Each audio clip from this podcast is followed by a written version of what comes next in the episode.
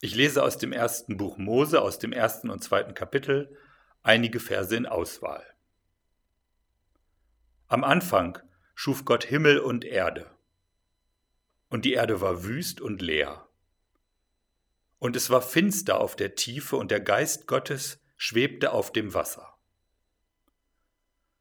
Und Gott sprach, es werde Licht, und es ward Licht. Da schied Gott das Licht von der Finsternis und nannte das Licht Tag und die Finsternis Nacht. Da ward aus Abend und Morgen der erste Tag.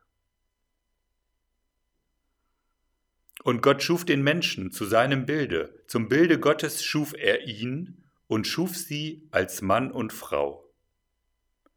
Und Gott sah alles an, was er gemacht hatte, und siehe, es war sehr gut. Da ward aus Abend und Morgen der sechste Tag.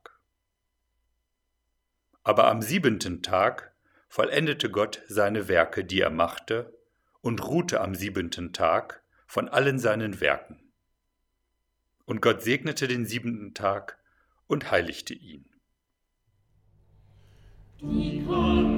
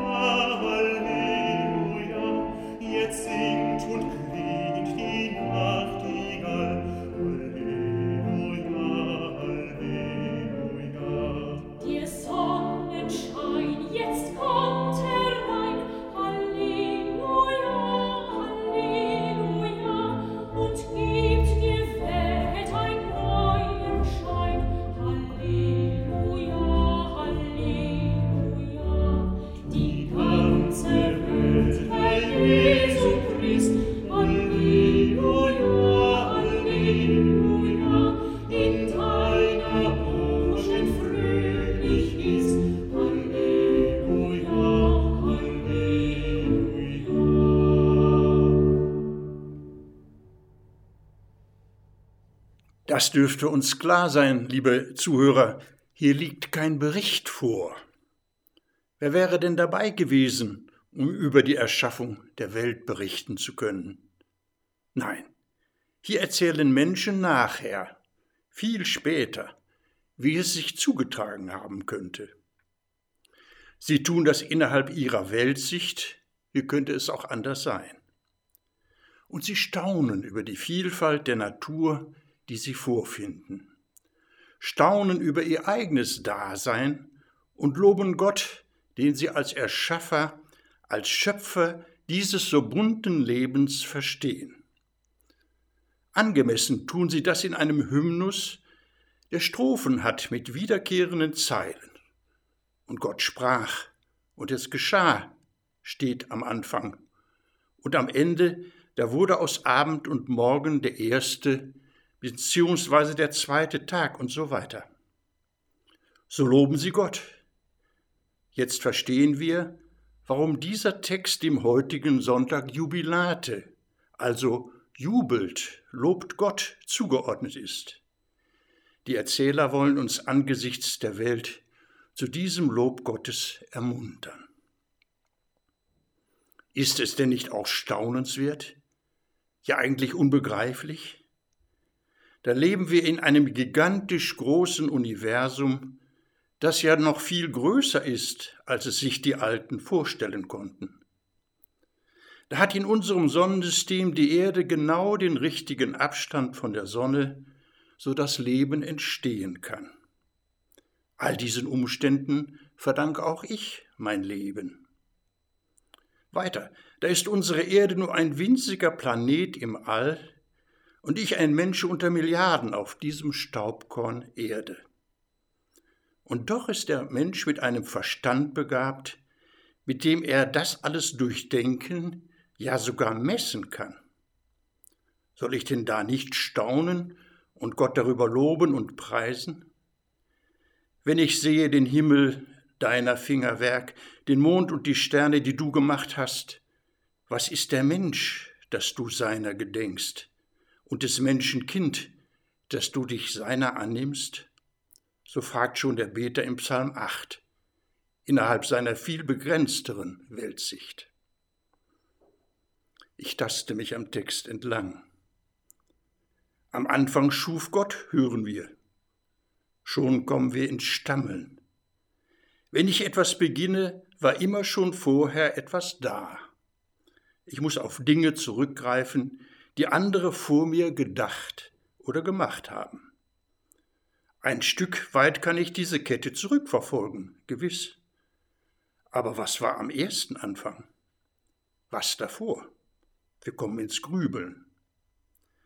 Eigentlich gibt es auf diese Frage nur zwei Antworten. Der Atheist sagt, da war halt nichts. Alles ist mehr oder weniger so entstanden.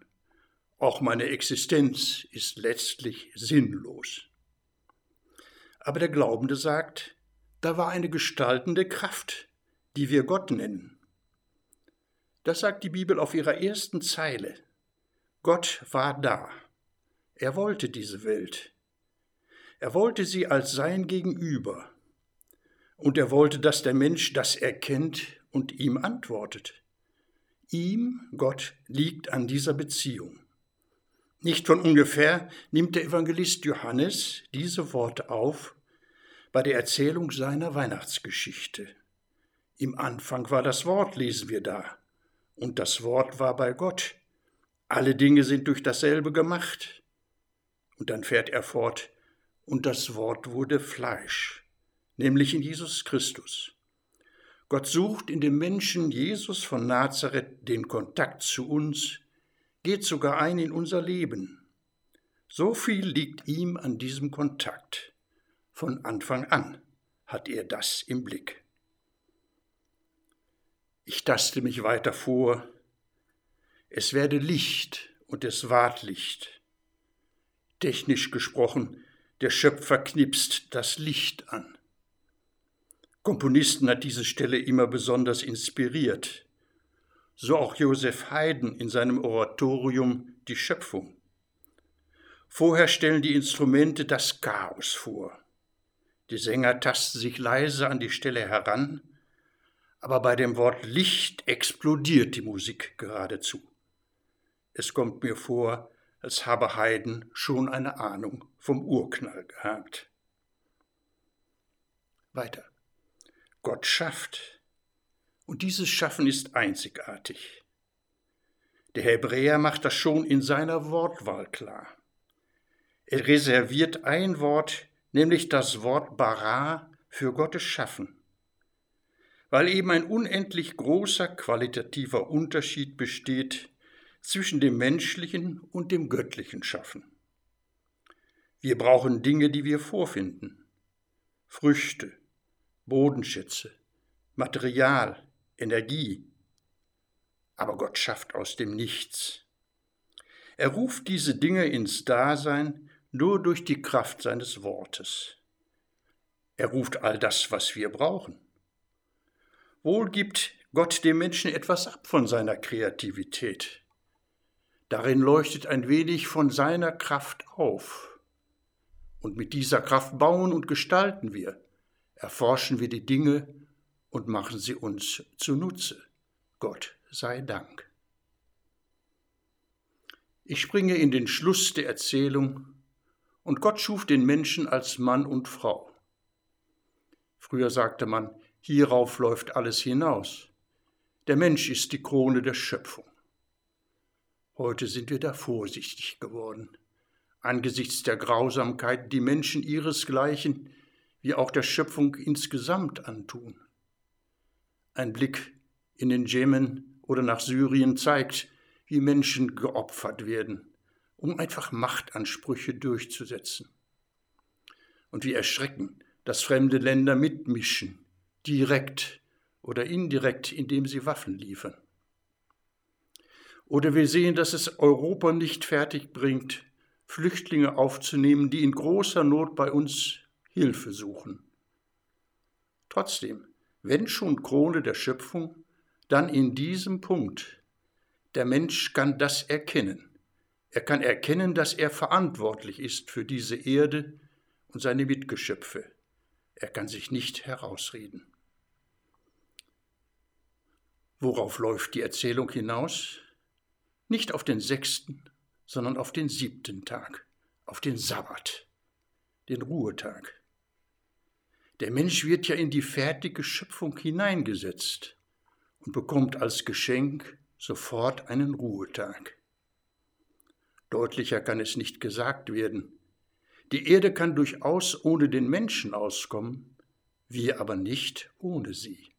Das ist der Unterschied. Darum brauchen die Erde und der Mensch die Ruhe.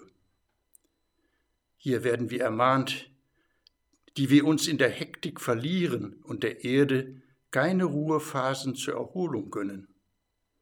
Erst langsam wird es uns bewusst. Junge Menschen gehen deswegen auf die Straße. Und könnte es nicht in der Tat sein, dass auch die gegenwärtigen Probleme, die uns so zu schaffen machen, letztlich die Folge unseres rastlosen Umgangs mit der Schöpfung sind? Die Erde zeigt Stresssymptome.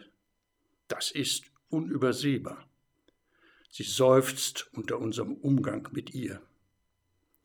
Die Erzähler damals wussten bereits, wir Menschen und die Welt um uns herum brauchen den Sabbat, diese Ruhephasen. Wenn Gott sie für lebenswichtig hält, dann doch erst recht der Mensch. Heute feiern wir an diesem Sabbat, den die Christen später auf den Sonntag als den Auferstehungstag des Herrn geschoben haben, Gottesdienst. Und der Gottesdienst als unsere Antwort auf den Dienst, den Gott uns leistet, nicht zuletzt in der Schöpfung, gehört zu diesem Tag, damit wir seiner Wohltaten gedenken und ihn darüber loben und preisen, nicht nur am Sonntag Jubilate.